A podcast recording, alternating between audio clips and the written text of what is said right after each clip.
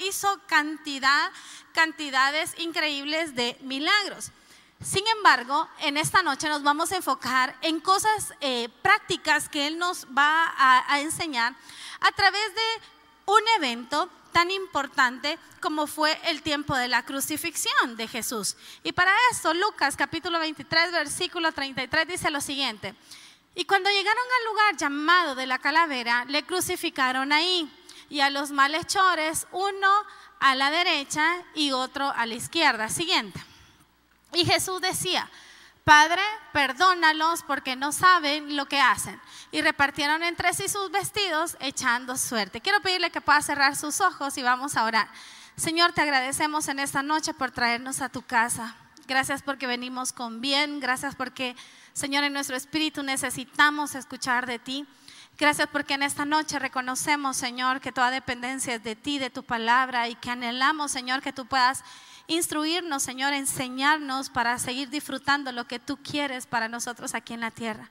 Bendícenos, Señor, alimenta nuestro espíritu, alimenta nuestro corazón y disponemos también, Señor, nuestra mente, nuestros pensamientos y todo lo que somos, Señor, para que tú nos puedas hablar. En el nombre de Jesús, amén y amén.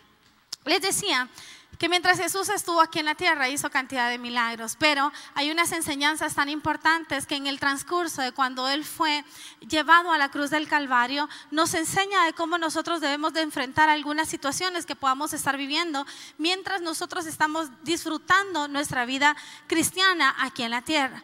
En Lucas capítulo 23 nos damos cuenta de que Jesús estaba ya puesto sobre la cruz eh, del madero y vemos las reacciones que él tiene. Y lo primero que yo quiero leerles a continuación es que Jesús estaba sufriendo el peor de sus castigos.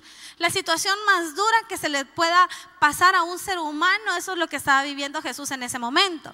Yo sé que ustedes y yo en algún momento hemos tenido un par de accidentes en nuestra vida. No sé, nos hemos cortado con un cuchillo, eh, nos hemos metido algún clavo. ¿Alguien se ha metido un clavo en su vida? Levante su mano. Sí, yo también, chócale. Yo también me metí uno en la rodilla y tengo semejante cicatriz en la rodilla por un bendito clavo. Y uno siente que se está, pero que es un clavito, pero uno siente que ya le dio hasta tétano, o sea, se le viene toda idea maligna a la mente. Entonces usted no se imagina, ni tenemos, pero ni la mínima idea del sentimiento que Jesús hubiese podido estar viviendo en ese momento. Un sentimiento de angustia, un sentimiento de agonía.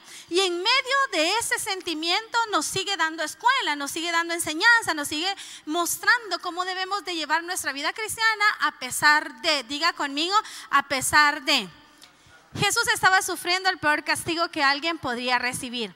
Había sido azotado, golpeado, sus manos y sus pies habían sido clavadas en el madero de la cruz, los soldados romanos, y oiga esta información que yo encontré, los soldados romanos estaban acostumbrados a recibir insultos, a recibir ofensas, a recibir maldiciones de las personas que eran llevados a la cruz del madero.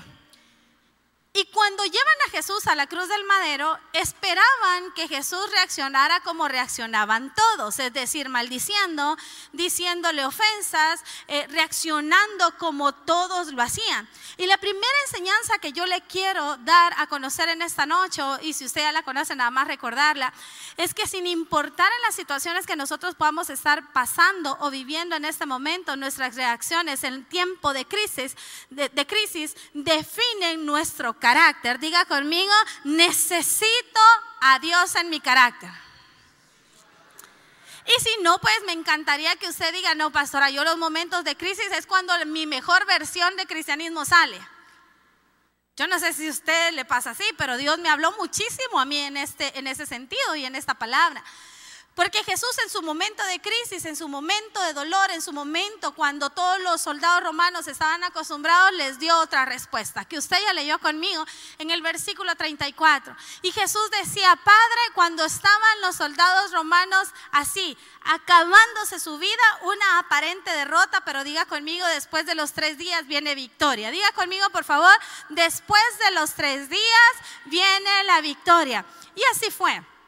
Los soldados romanos creían que estaban teniendo una exitosa victoria, pero no sabían ni tenían idea del plan que Jesús, que Dios mismo había planeado en el cielo y que se iba a ejecutar tres días después.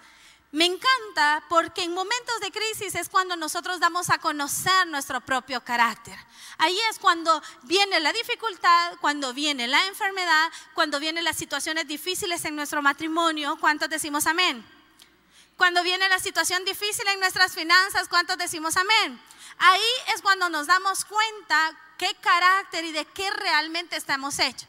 Lo primero que debemos de aprender es que nosotros no estamos aquí en la iglesia para seguir a ningún humano. ¿Cuántos creemos eso? Estamos aquí en la iglesia por quién? Perdón, está la iglesia aquí en el templo por quién? Diga conmigo porque quiero parecerme a Jesús.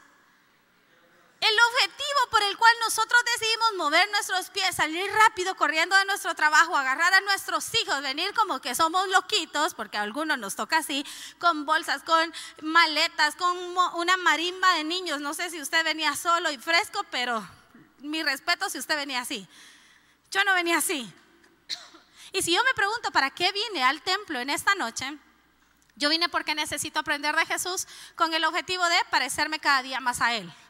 Entonces, ¿qué te quiero decir con esto? Es que si estamos aquí es porque queremos replicar lo que Él hizo, no lo que una persona hace, porque al final, qué erradas las iglesias que siguen a la persona que está cerca de usted, que siguen a los pastores que dirigen una iglesia, porque todos somos seres humanos y vamos a errar y vamos a fallar. Entonces, qué bueno saber que el 100% de los que estamos acá venimos porque amamos a Jesús y nos queremos parecer a Él.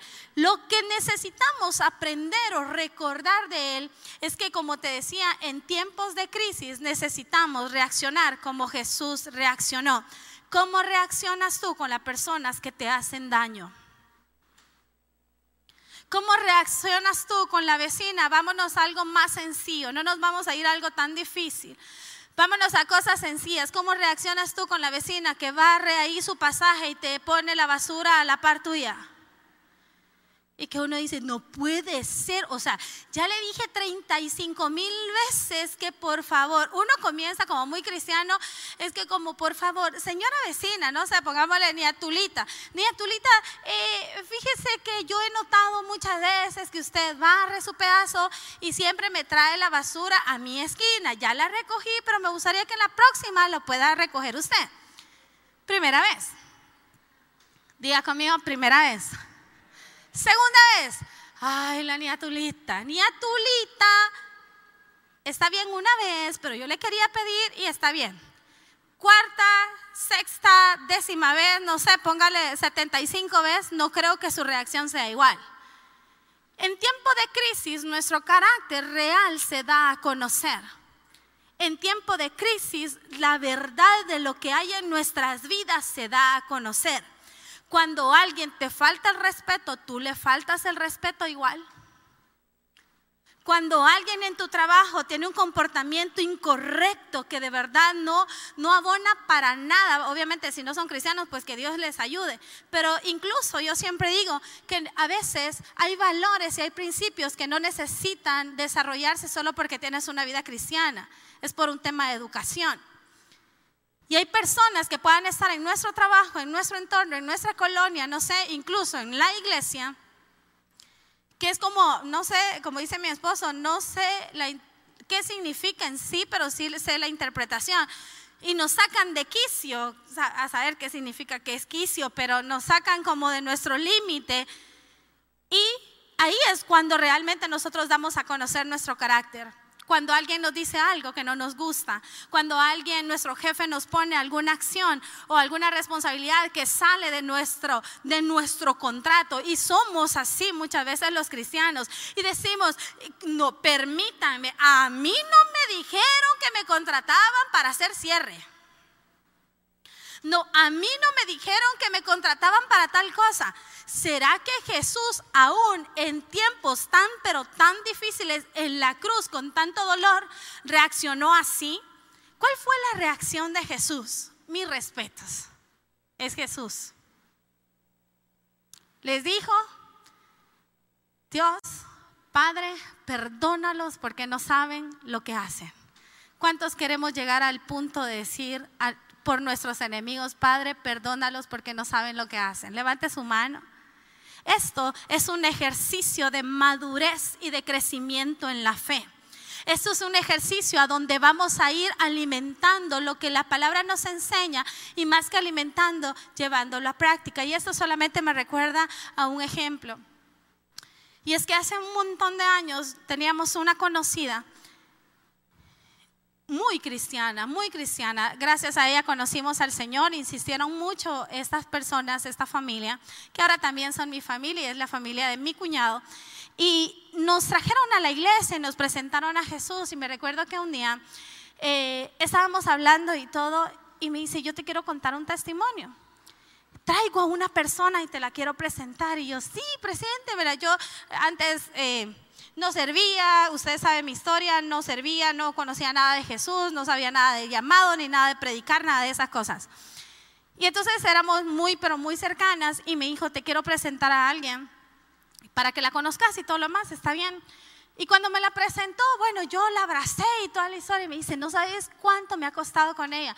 Y yo decía en mi corazón, ¿verdad? Quizás tiene corazón duro, quizás es rebelde o algo así. Me dice, no, es que te quiero testificar y la quiero llevar al peniel y le voy a sembrar el peniel y todo, porque viví un proceso de perdón con ella bastante intenso, pero lo acepté de parte del Señor. Y yo ya no pude con mi curiosidad, como usted y como yo, yo decía, ¿qué tanto le tiene que perdonar a esta señora como para que le cueste tanto? Y me esté contando toda la historia, hasta que le pregunté y le dije, pero perdón, ¿y por qué le cuesta tanto? ¿La hermana es tan rebelde o qué? Y me dijo, no, es que ella mató a mi hermano. Hágale así.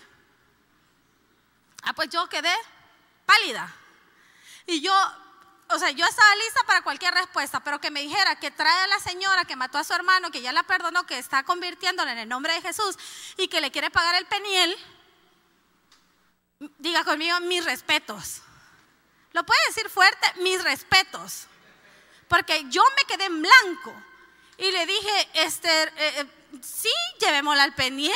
O sea, yo ya ni siquiera sabía ni cómo, cómo darle continuidad a la conversación. ¿Qué te quiero decir con eso? Estamos desarrollando nuestra fe al nivel tal de poder decir que nuestros enemigos sean perdonados, sean alcanzados por Jesús. Esto lo podemos lograr cuando permitimos que la palabra cobre vida en nuestros corazones y cuando decidimos avanzar en el crecimiento de la fe. Lo segundo que te quiero enseñar, bueno, y solo te voy a hacer unas preguntas para poder terminar con este punto.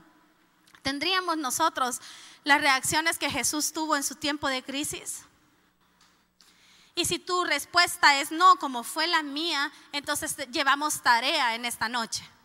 Porque no solamente es de decir, uy, no, yo no, fíjese, yo no, pero entonces preguntémonos por qué Jesús nos trajo en esta noche para aprender. Es porque quiere que nosotros llevemos a la práctica la palabra que hemos escuchado. La segunda pregunta que te quiero hacer, ¿podrían las personas que están cerca de ti asombrarse o ser inspiradas por ti por la forma en cómo manejas las crisis? ¿Podrían tus hijos, tu esposa, tu esposo decir, wow, mis respetos para mi esposa que maneja la crisis conforme a lo que la palabra nos enseña? ¿Podrían tus hijos decir, increíble mis papás, cómo resuelven sus problemas matrimoniales? Inspiramos, y me incluyo, inspiramos a nuestra familia para que nuestros hijos, nuestros padres, nuestros hermanos, nuestra pareja pueda decir que increíble cómo es alimentado por la palabra y en tiempos de crisis lo está practicando muy bien. Si tu respuesta es como la mía, que yo me sentí confrontada cuando el Señor me hizo esta pregunta a mí, yo le dije, Señor, la verdad es que no estoy inspirando tanto a mis hijos. Nunca estamos fuera ni fuera de tiempo de la gracia. Diga conmigo, hoy es un buen día para iniciar. Hoy es un buen día para iniciar, para el buen manejo de las crisis. Poder manejarlas como Jesús las manejó. Vivimos sin rencor, vivimos sin amargura, vivimos sin señalamientos de personas que nos han causado daño. Yo como siempre decimos, y incluso la palabra nos lo enseña, nuestra lucha no es con carne ni con sangre. Nuestra lucha es en un ambiente espiritual. Por eso no, perdón la palabra que voy a decir, no te claves con las personas, iglesia. Hay enfermedades, te voy a recomendar un libro súper, súper, súper, súper bueno, enfermedades que matan. Hay enfermedades físicas que se desarrollan por lo que hay en nuestro corazón, por lo que hay en nuestra mente, por lo que hay en nuestra alma. Porque no somos capaces, y esto me incluye a mí, de soltar la amargura, de soltar el rencor, de soltar el odio que podamos tener, porque olvidamos que no es un tema de personas, sino es un tema en el mundo espiritual. Lo segundo que te quiero enseñar en esta noche, o si ya lo sabes, recordártelo, es que Jesús en tiempo de crisis siguió hablando del plan de salvación y siguió hablando del Evangelio. Y me encanta porque Dios está llamando a la iglesia, a, sus hijos, a su cuerpo, a que en todo tiempo podamos seguir extendiendo todo lo que Él ya hizo sobre nuestras vidas. Y para eso quiero pedirte que te vayas conmigo a Lucas 23 del 39 al 43.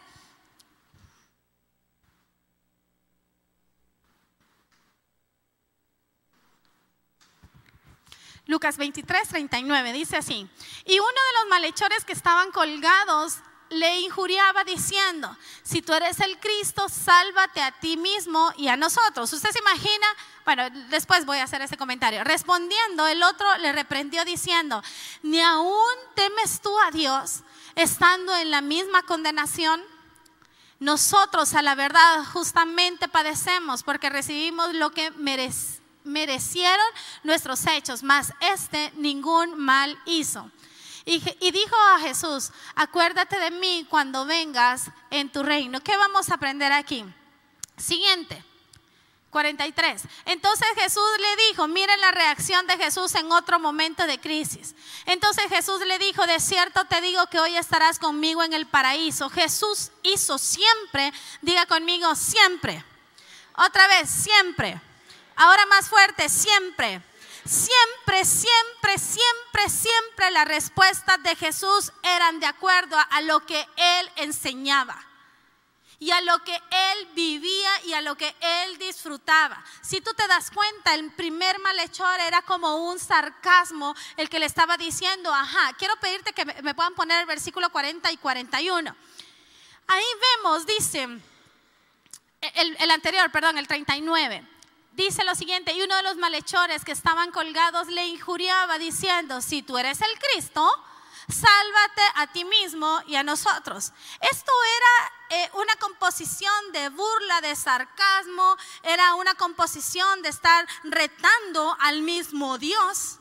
Y entonces muy pilas el otro, de verdad yo creo que así fue una revelación el que recibió el otro malhechor porque no existe ningún registro donde diga que antes había tenido un encuentro con Jesús y que conocía de él.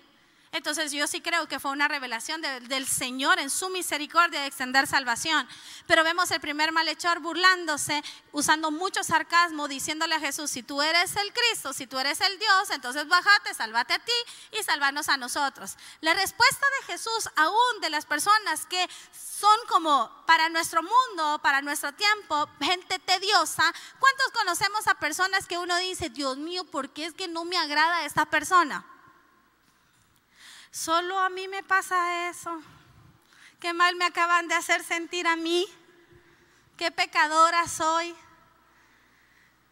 Hay gente que uno dice, Dios mío, llénalos de gracia, Señor, hace algo. Y si no, pues usamos otro término, muy, no sé si es salvadoreño o qué, otro término como por ejemplo, no somos moneditas de oro para caerle bien a todo el mundo. ¿Verdad? Y entonces vemos cómo Jesús enfrentó la crisis de tener cerca a personas que no son gratas. ¿Cómo es tu actitud ante las personas que no son gratas? Digamos que no nos han hecho daño porque no son nuestros enemigos. Pero es gente que uno dice, qué increíble, hago una cosa y no me gano su confianza. Hago tal cosa y parece que la gracia se me está disminuyendo, disminuyendo porque no siento que podamos hacer como conexión con esta persona. La respuesta de Jesús me encanta, porque aún en su momento de crisis extendió su mano. Y me encanta esto que escribí. Jesús murió exactamente como había vivido toda su vida aquí en la tierra, a la par de pecadores y, teniendo de ellos misericordia. Es fascinante porque su vida era, se, se, caducó aquí en la tierra realizando lo que siempre hizo. Y me encanta porque yo ahora en la mañana le decía, Señor, expresarte la, la palabra de encuéntrame haciendo así. Es decir, quienes quisiéramos que Jesús venga pronto? Ey, para eso somos cristianos. ¿Quiénes queremos que Jesús venga por su iglesia? Sí, como alguien, alguien me dijo, pastora, estaba en crisis, muy, muy, muy, mucha crisis, era de muchos eh, eh, ceros en su cuenta de deudas. Y entonces estaba en consejería conmigo y le digo, si tuviésemos que hacer una oración específica como para que tú salgas de esta crisis financiera, ¿qué oración podemos en común acuerdo poner delante del Señor? Pero yo muy seria, estábamos en consejería y me dijo, pastora, de verdad que Cristo venga. Y yo decía, eh, eh, eh, no sé, siento que tu motivación de que Jesús venga por nosotros no es como la correcta. Porque no es que estoy súper en crisis, estoy con súper deudas, entonces Jesús ya vení por tu iglesia. No es así. Debe de ser una pasión que nosotros estamos esperando que venga por nosotros porque por eso estamos aquí. ¿Cuántos decimos amén? Yo añoro que Jesús venga por mí. Yo añoro que mis hijos estén listos para que juntos nos vayamos. Yo añoro que mi preparación, por eso la muerte, yo entiendo, y, digamos, lo entiendo pero no lo entiendo. Debe ser muy difícil perder seres queridos, debe ser muy difícil estar al borde de la muerte. Pero si la Biblia nos dice que aún la muerte en Cristo es ganancia, entonces debemos detener las etapas de vida, disfrutarlas tal cual deben de ser.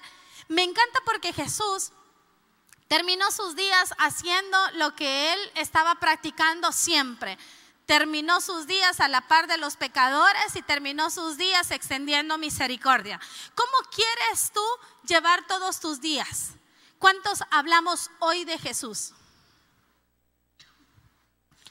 ¿Cuántos hoy le dijimos a alguien, quiero contarte algo, un testimonio, quiero decirte Dios te bendiga? ¿Quiénes hablamos hoy de Jesús? Levante su mano, ¿quiénes hoy hablamos de Jesús? ¿Ok? Entonces llevémonos el reto, iglesia. Jesús quiere que en todo tiempo hablemos de Él.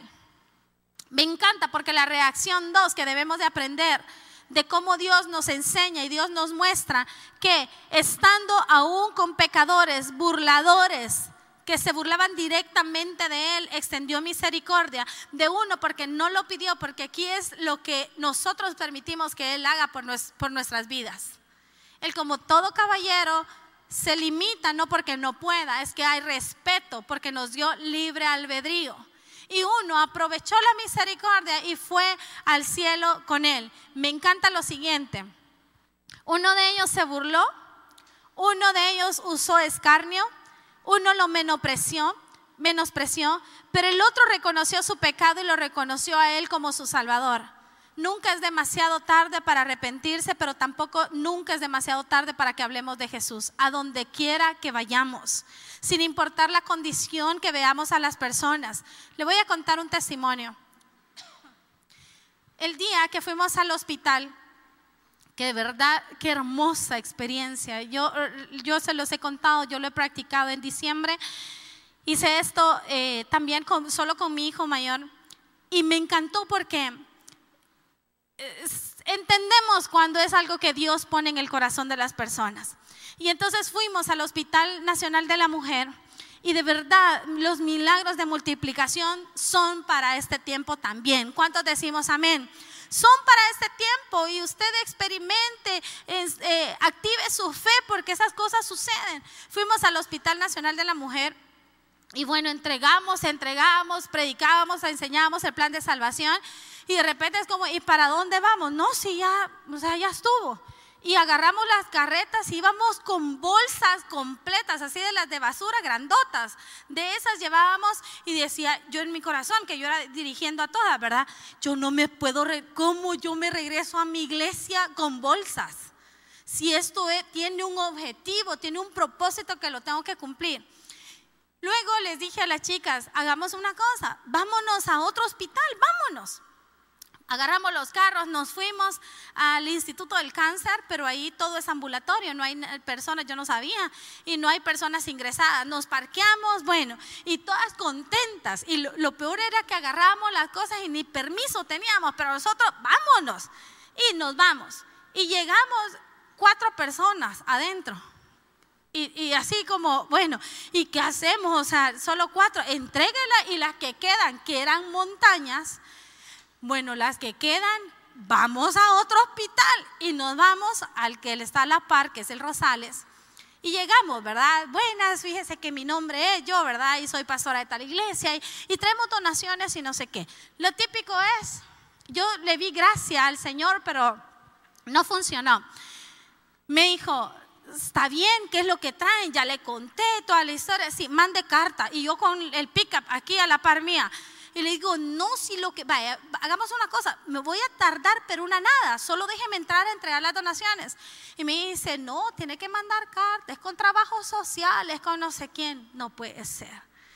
Se me ocurrió llamar a otro hospital y llamé, busqué mi teléfono, llamé, fíjese que quiero hacer esto, no sé qué. Y me salen de esta forma este, ¿de dónde dice que llama? Ah, de una iglesia evangélica, porque eso es una verdad. Amo ser evangélica. ¿Usted también? Amamos el evangelio, amamos lo que Jesús hizo por nosotros, ¿sí? Entonces le dije, fíjese que le llamo a una eh, iglesia cristiana, yo soy la pastora y no sé qué, no sé cuánto. Y me dice, vaya, varias cositas. Uno, aquí no se permite orar. Dos, usted ya tuvo un encuentro con la muerte. Eh, este, y la verdad sí, Sí, ya tuve un encuentro con la muerte, no conmigo, pero sí con mi, sobrina. Y yo le dije, sí, pero resucitó, porque es verdad. O sea, yo le dije, sí, sí, ya tuve encuentro, pero fíjese que resucitó. Y entonces se quedó como que yo estaba bromeando, pero yo no estaba bromeando, le estaba diciendo la verdad. Y entonces le dije, sí, pero resucitó. Eh, tercera cosa me dijo, este, no aceptamos personas menores de, de, 30, de 40 años y yo estaba incluida. Ah, no, sí, todavía estoy incluida y me dice, no aceptamos personas menores de 40 años porque solamente vienen a jugar. Y yo, este, fíjese que yo ya casi, casi, pero, pero no importa, yo no voy a jugar, yo no voy a bromear. ¿Quién va a ir a bromear a un hospital? O sea, entonces le dije, no, yo, no, yo le prometo portarme bien, yo no voy a bromear, yo no, no voy a jugar y voy a, voy a hacer que mi equipo también se comporten como de 40 para arriba. Cuarta cosa, aquí la gente se está muriendo.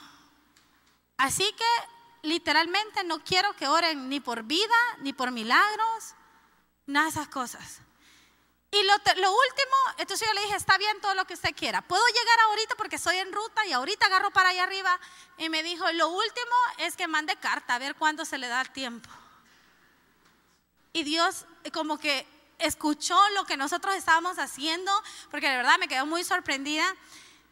Y una hermana muy llena de gracia, la verdad, nos quitó toda la gracia a nosotras porque ya habíamos ido como cuatro o cinco a, uno, a ese portón del Rosales y otra hermana muy llena de gracia nos dejó abandonadas a todas, solo se fue y llegó gritando así como que era, no sé, tan chula. Aquí está, aquí está creo yo. Llegó y nos dice, pastora, pastora, nos autorizaron entrar y es justo oncología y es justo lo que nosotros deseamos. Es que vi, yo literalmente vi, vi al Señor obrar. Y cuando vi, y todavía el vigilante nos dice, va, ¿y qué es lo que tienen que hacer? Entren los carros. Yo decía, no puede ser. Agarré la camioneta de retroceso. Las hermanas tan ungidas se pararon en medio de la calle alto, porque nosotros retrocediendo, metiendo todas las cosas, ellas así en medio de la calle. Y yo, bueno, una de las chicas se quedó ganando almas con los niños que están ahí en la calle, y yo tan impactada, porque ella es nuevita, solo tiene, no sé, ni un año de ser cristiana. Y entonces yo en media calle, en media calle, de retro, en el del Rosales, ¿usted se imagina esa, esa calle? De retroceso, viendo a la niña ganar alma, llorando y queriéndole tomar una foto y todas diciéndome que me apurara, bueno, el, tráfico parado y un caos. Pero ¿por qué te quiero decir esto? Porque tú puedes ver que las puertas están cerradísimas. Tú puedes ver y cuando entras ahí, que yo invito a la iglesia de verdad, crea crea que aunque los cuadros sean horribles, yo estoy creyendo por Allison, que es una niña que me comprometí a orar. Yo estoy creyendo por Brandon Joel, yo estoy creyendo por Cindy, yo estoy creyendo por una lista completa que andamos orando.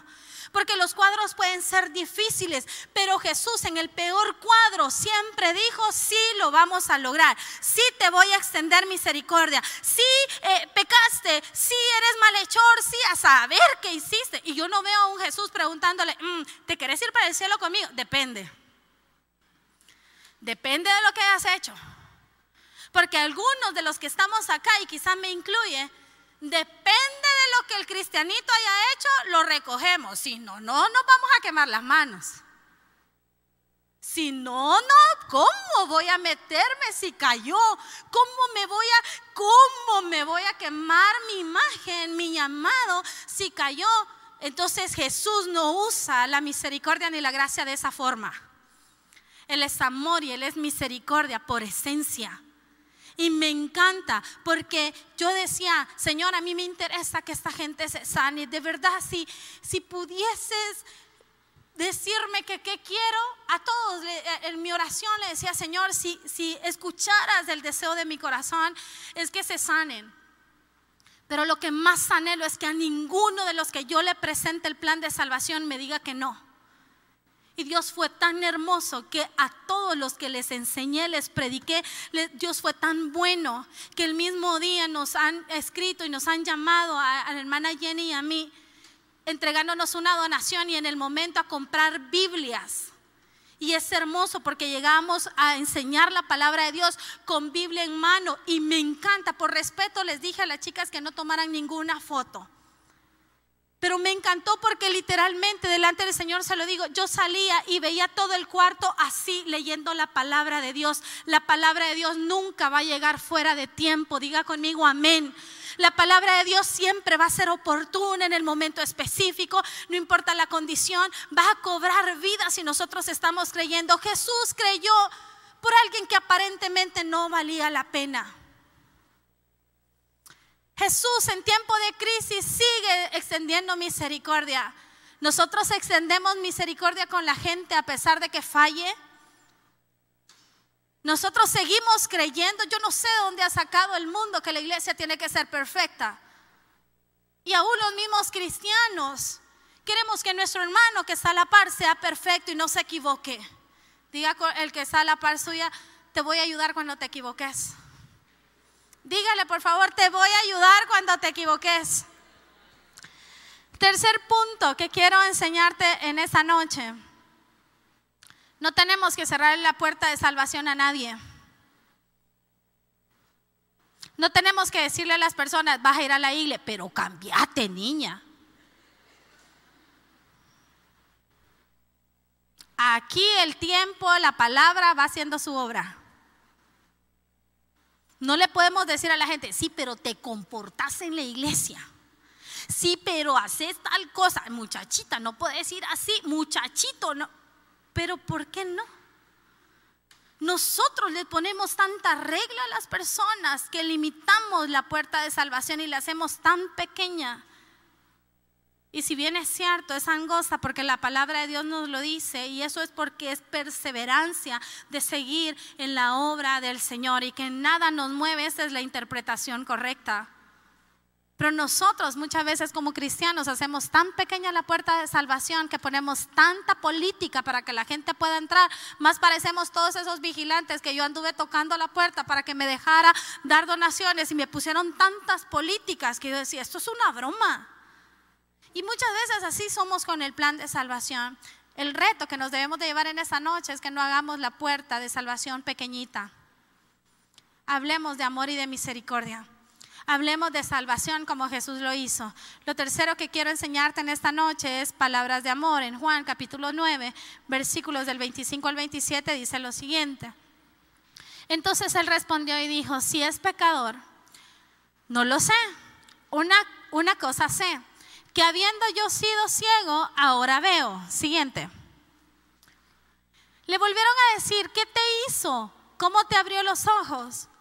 Y él, él le respondió, ya os lo he dicho y no habéis querido oír.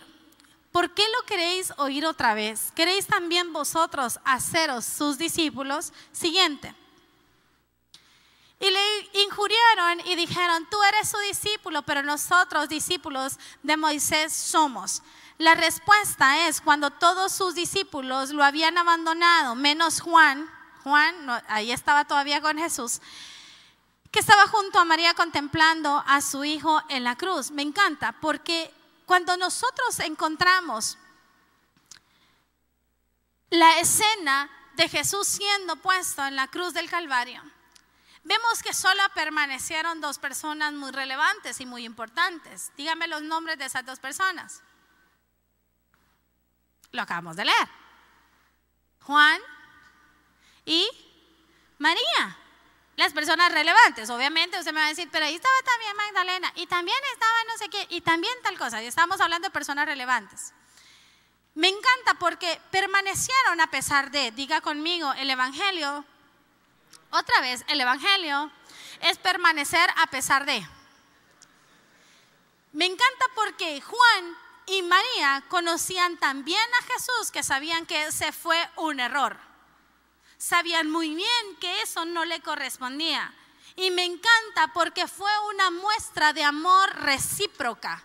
Fue una muestra de amor porque Jesús estaba ahí pagando el precio por toda la humanidad. El amor vivo reflejado en un sacrificio. ¿Estamos de acuerdo? Pero también veo un amor recíproco de su discípulo amado, que era Juan, y de su mamá, que obviamente, amor de mamá, pues iba a estar ahí. ¿Cuántas mamás requete, requete, requete, requete amamos a nuestros hijos? Ay, mamás. Otra oportunidad. ¿Cuántas mamás amamos mucho a nuestros hijos? Amén. Sí, y, el niño empieza a crecer y es como mi bebé. Y después se hace así barbón y es como, ay, bebechito, bebé. O sea, yo digo, Dios mío, y yo lo peor que voy para eso. Y yo le digo a mi hijo, mi amor, porque yo soy así como bien cariñosita y voy de mucho cuidado y de mucho involucramiento y soy mamá eh, activa en la escuela y toda la historia. Y ya sabe, le digo, aunque estén grandes, vamos a andar a subir siempre a la escuela porque es así en pendiente, siempre vamos a ir de la mano. Y ellos me dicen, sí, mamá, sí, mamá. Y cuando el mundo me escucha, la gente que está en el entorno, ay, mamita, no sabes lo que te espera. Todo el mundo me dice así, cuando sean grandes y cuando tenga su novia, ¿cómo? Eso va a pasar, sí va a pasar en el tiempo, ¿verdad? Cuando tengan 42 años, no es cierto, pero 30 va, 30, no, está, no, no están por aquí. ¿Qué te quiero enseñar con eso? Una mamá permanece siempre. Vaya, el amor de madre es porque, pues sí, ya lo traemos en nuestra sangre, en nuestra carne y ahí estamos. Benditas mamás. ¿Cuántos amamos a nuestras mamás? ¿Y cuántos nos esforzamos por honrar a las mamás? Sí, ese debe ser nuestro trabajo. Está bien, la mamá porque tiene que estar, pero ¿y Juan porque estaba ahí? ¿Por qué estaba Juan, el discípulo amado ahí? Diga conmigo, por amor. Diga otra vez conmigo, por amor. Por amor. Porque seguía a Jesús hasta las últimas.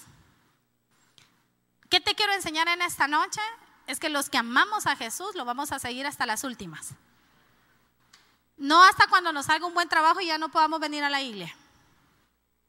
No hasta cuando nos casemos y pues sí, es que mi esposo no le gusta tanto la iglesia. No cuando tengamos y el Señor nos responda con nuestros hijos y digamos, no, pastores, que fíjese que allá viene una nube negra y, y el niño se me puede enfermar. He oído eso no le puedo explicar cuántas veces he escuchado esa explicación. ¿Y por qué no llegaste el miércoles o por qué no estuviste todo el domingo? No, es que se veían nubes negras y, los niños se me iban a enfermar. Yo digo, wow, oh, nunca había visto hijos de azúcar, pero es, es increíble pensar que seguimos a Jesús hasta cuando nos sucede algo. Y Juan lo siguió hasta lo último, hasta el término final, hasta cuando estaba concluido aparentemente su ministerio. Yo te quiero poner el tercer reto en esta noche. Amemos y sigamos a Jesús a pesar de y hasta lo último. Amemos y sigamos a Jesús aunque nos súper, súper, súper bendiga. ¿Cuántos decimos amén? Aunque el negocio crezca tantísimo, sigamos a Jesús porque Él es la fuente del negocio. Aunque nuestros hijos sean los más exitosos, sigamos a Jesús porque Él nos los entregó. Aunque estemos en crisis y aunque estemos pero lo más divididos en casa, sigamos a Jesús porque Él es la única respuesta. ¿Cuántos decimos amén, iglesia? Aunque nos presentan una oferta. Ayer hablábamos con unos hermanos líderes en la noche y pensábamos cuánto la iglesia se está equivocando en creer que Un trabajo te puede separar. Y sabes, ojo con esto. Y puede parecer que me estoy confundiendo y no es así.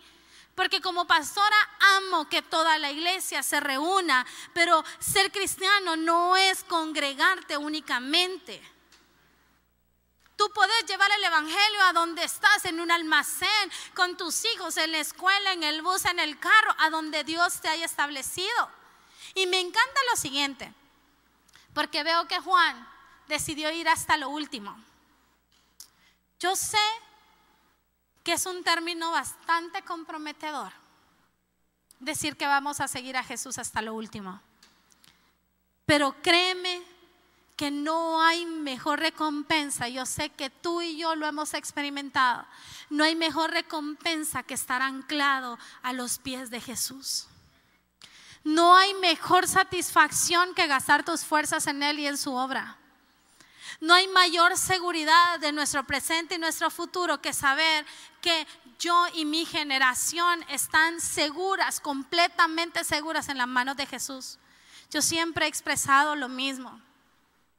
Yo sé que todos hemos tenido luchas y batallas durísimas en nuestra vida.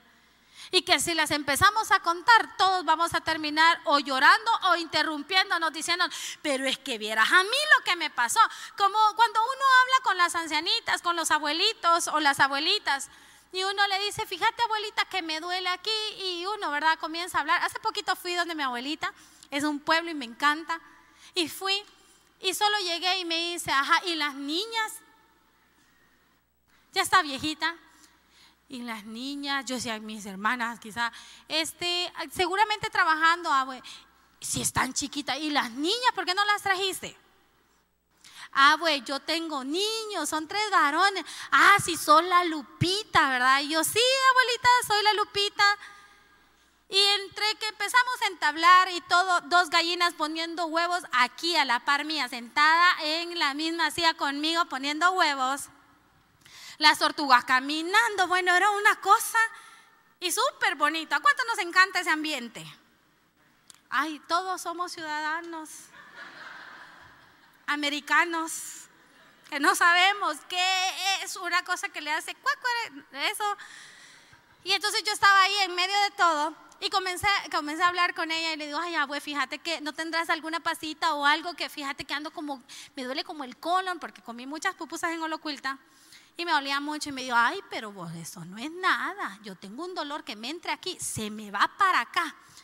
De ahí se me traslada la pierna. O sea, las abuelitas son así.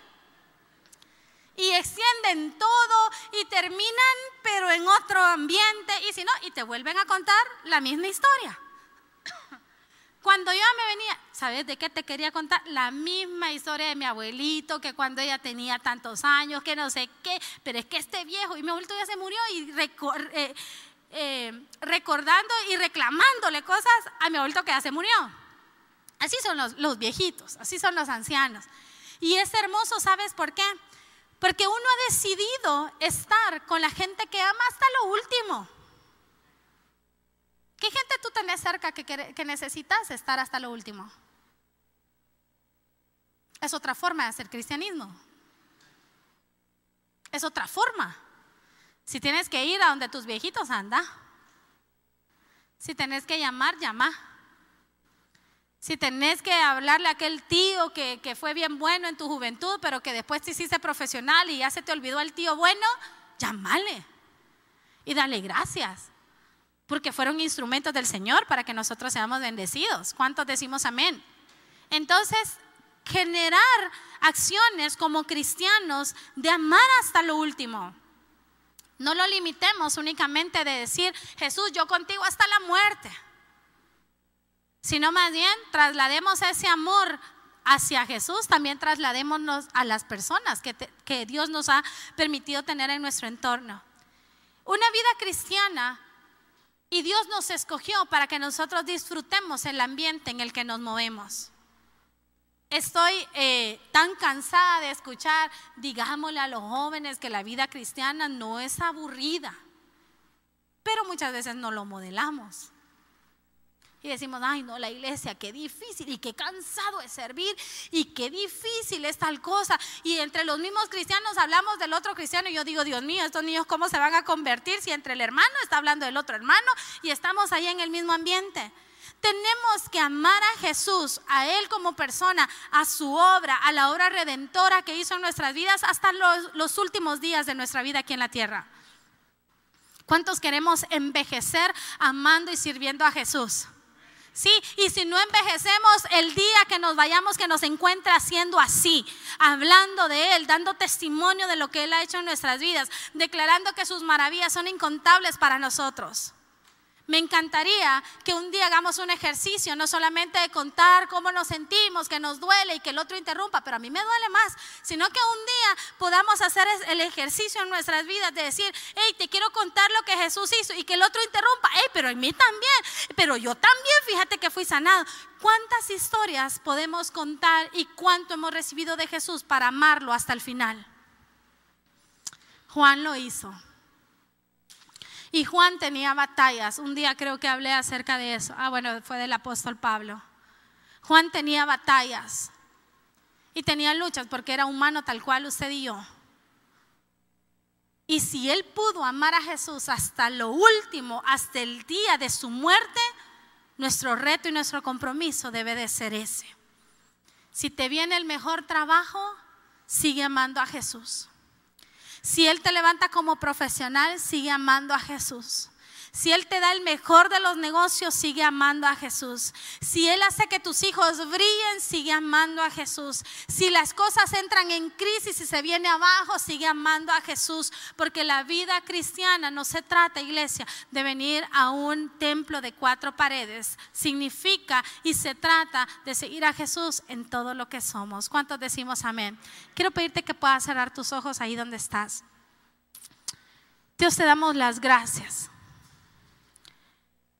porque nos recuerdas que en cualquier momento, Señor, debemos decidir mostrarte a ti, hablar como tu Hijo lo hizo, reaccionar como tu Hijo reaccionó,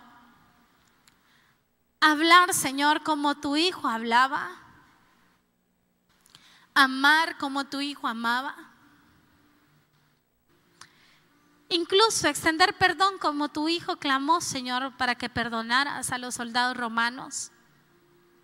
Incluso, Señor, recordar si es necesario las personas o las acciones que nos han causado daño y de una vez por todas, Señor, hacer la misma declaración que tu Hijo amado hizo en la peor crisis de su vida aquí en la tierra.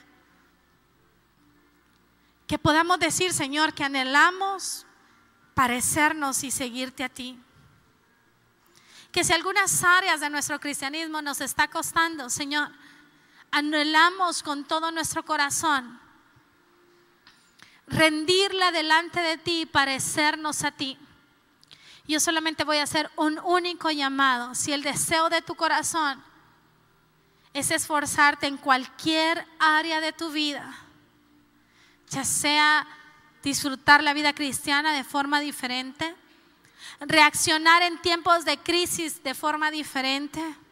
Disfrutar la bendición que el mismo Dios te ha entregado de forma diferente. Si tú quieres hacer algunos ajustes en tu vida cristiana, quiero pedirte que ahí donde estás solamente levantes tu mano bien en alto y le puedas decir, Señor, yo sí necesito hacer ajustes en mi vida.